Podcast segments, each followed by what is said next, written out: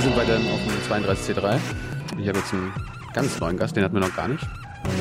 Ich bin Fabian Bronner. Fabian, du hast was hier was vorgestellt, das ich gerne mal, wir werden es ja verlinken, aber ich hätte gerne mal, dass du uns erklärst, was du da rausgefunden hast. Wir haben gestern auf dem Talk ähm, verschiedene Angriffsmöglichkeiten auf EC-Karten-Bezahlsysteme vorgestellt. Ähm, das ist zum einen, dass wir Pins abfangen können von Kunden und die Kartendaten, wenn wir uns im lokalen Netzwerk befinden. Wir können aber auch ähm, die, die Händler schädigen. Wir tun das natürlich nicht, aber Natürlich nicht. Angreifer könnten das dann, ähm, indem sie zum Beispiel ähm, alle Zahlungen, die in dem auf dem EC-Terminal des Händlers passieren, auf ihr eigenes Konto umleiten. Wieder mit lokalem Zugriff oder völlig anonym übers Internet ähm, können wir auch ein Terminal eines Händlers zu uns ins Büro klonen und dann in dessen Namen uns selbst ähm, Gutschriften ausstellen oder Prepaid-Guthaben ausdrucken. Das wäre jetzt quasi die Kurzversion, aber ich würde es mal gerne auf naiv übersetzen. Also ich gehe in den Laden rein, wo irgendwie ich mit einer EC-Karte bezahlen kann. Ja, Und Da gibt es also ein EC-Kartengerät, wo ich da meinen Genau. PIN eingebe. genau. Und davon gingen eigentlich die Händler aus, dass es sicher ist und das ist es aber eben nicht. Okay, erstmal, was, warum gehen die davon aus, dass es sicher ist? Weil es ähm, Zertifizierungsmechanismen gibt. Also es gibt eine, eine, eine Firma in Deutschland, die schaut sich die Terminals an, bevor sie auf den Markt kommen und die unterschreibt praktisch und sagt, das Terminal ist sicher, wir haben das getestet. Wie, wie muss ich mir das vorstellen? Also dieses Gerät sendet, äh, an, an was sendet dieses Gerät meine Kartendaten? Genau, es gibt, es gibt drei Akteure praktisch. Es gibt das Kassensystem, da wo der Kassierer mit seinem, mit seinem Finger rumtatscht. Dann gibt's das EC-Terminal, das spricht mit dem Kassensystem und das EC-Terminal spricht mit dem Internet. Ah. Mit dem äh, Netzbetreiber heißt es dann. Das ist so eine Zwischenstelle zur Bank. Und äh, da wird die PIN eigentlich verschlüsselt hingeschickt. Mit einem Schlüssel, den nur das Terminal relativ sicher abspeichert und der Netzbetreiber kennt. Ähm, und wir haben einen anderen Weg gefunden, um praktisch die Zahl, die eingegeben wird, abzufangen, der aber praktisch nicht unterscheidbar ist von dem eigentlichen Weg, äh, wie die PIN eingegeben wird. Wie habt ihr das gemacht? Wir haben uns äh, Dokumente runtergeladen, äh, hunderte Seiten Spezifikation durchgelesen ähm, und Von, von so einem Kartenlesegerät oder was? in dem Fall war es von dem Protokoll, ähm, von dem Protokoll, dass die Kasse mit dem EC-Terminal spricht. Also die sprechen ja übers Netzwerk und die können nicht, die, die sagen halt dann, hallo, äh, ich bin der, ja, du bist der, bitte bezahl mal 100 Euro und dann sagt es wieder zurück, jo, mach ich. Ähm, und das Protokoll ist halt äh, technisch spezifiziert und das haben wir uns durchgelesen und ähm, darauf aufbauend dann versucht, ähm, Funktionalitäten, die da enthalten sind, halt äh, etwas anders zu nutzen, als sie eigentlich gedacht sind. So, jetzt einfach nur mal die Kasse, also die Kassiererin sagt ja quasi, ihr drückt auf den Knopf und sorgt dafür, dass quasi in meinem Kartenlesegerät schon der, die Summe drin steht. Ja. So, dann stecke ich meine Karte rein und dann, was habt ihr geschafft jetzt? Genau, unser Trick ist praktisch, wir klemmen uns zwischen die Kasse und das Terminal und wenn die äh, Kassiererin sagt, bitte 20 Euro bezahlen, dann geben wir den die Nachricht nicht weiter, sondern wir geben weiter eine Nachricht, bitte lies mal die Kartendaten, dann haben wir die Kartendaten, dann machen wir die Nachricht, bitte zeig mal an, bitte PIN eingeben und der Text, der dann mit äh, Sternchen maskiert wird, also die Zahlen, die eingegeben werden, gib uns die zurück, das ist dann die PIN.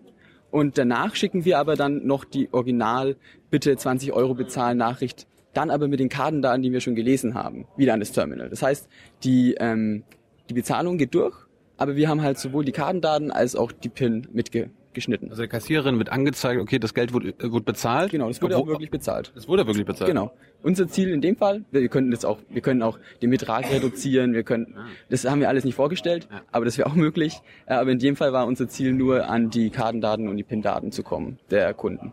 So, das heißt, äh, ihr konntet theoretisch rausfinden, wenn ich mit der Karte bezahle und meinen PIN eingebe, könnt, könnt ihr sehen, nicht nur, was, wie meine Karte aufgebaut ist, also was da drauf ist, sondern auch, wie mein PIN ist. Genau, richtig. Also ich habe, glaube ich, sogar, ich muss mal schauen. Ja. Ja, genau, perfekt. Also wenn man hier so eine Karte hat, ähm, hat die ja den Chip, da lesen wir so ein paar Informationen aus. Wir lesen vor allem hier diesen Magnetstreifen aus. Und den könnten wir dann einfach halt auf äh, eine andere Karte überspielen, noch ein bisschen besser anmalen, damit es nicht so auffällt. Aber selbst mit der hier haben wir schon testweise in Laden bezahlen können. Wirklich? Ja, beim Weihnachts Weihnachtsfeier.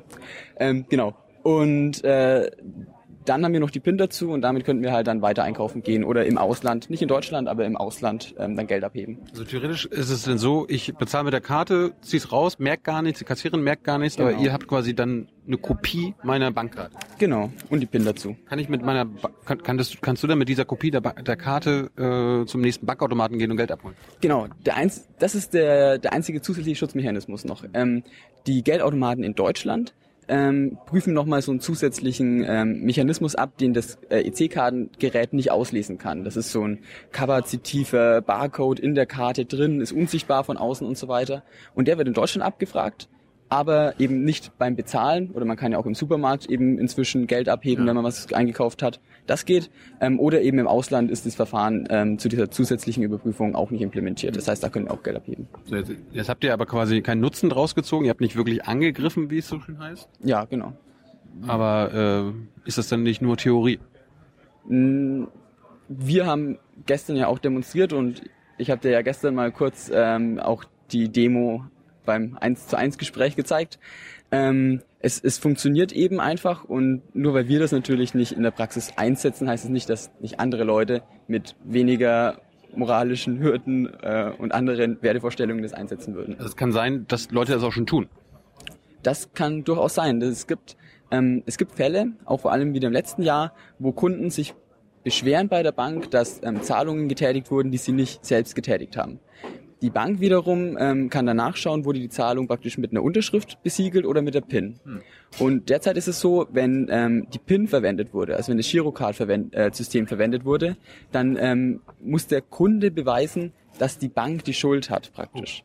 Und das kann er eigentlich nicht. Ja. Das heißt, in dem Fall bleibt der Kunde auf seinen Kosten sitzen, weil die Bank ähm, eben sagt, das Girocard-System ist sicher. Wenn äh, mit der PIN Geld abgehoben wurde, dann war es entweder du oder du hast die PIN irgendwie fahrlässig aufbewahrt, direkt im Geldbeutel oder so ein Kram.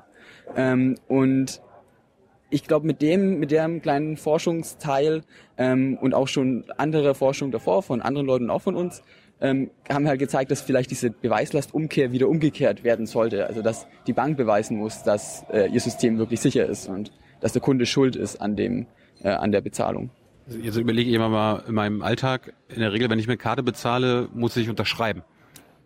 Ja, Ist das dann, äh, ist das dann noch sicher?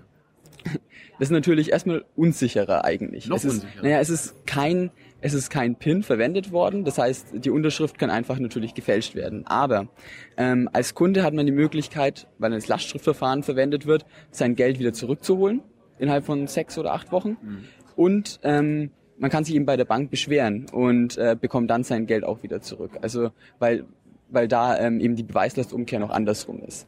Ähm, genau. Also manchmal musst du, glaube ich, mit Unterschrift bezahlen, manchmal mit PIN. Das kommt immer Das so bisschen. Tagesform, also manchmal. Genau.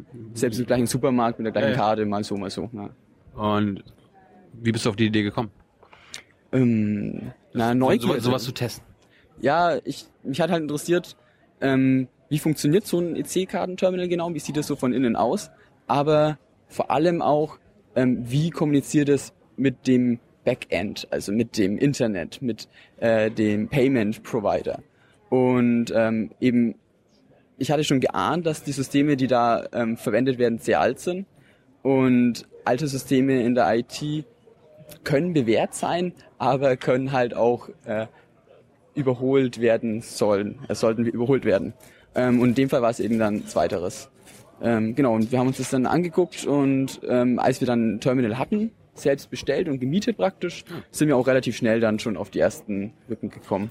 Wie lange hat das gedauert, bis ihr rausgefunden habt, was ihr jetzt präsentiert habt?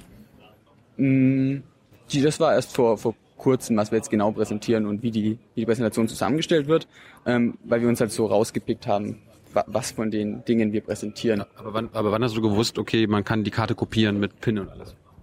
Ähm, die Kartenkopie, das war wahrscheinlich vor ungefähr einem Monat.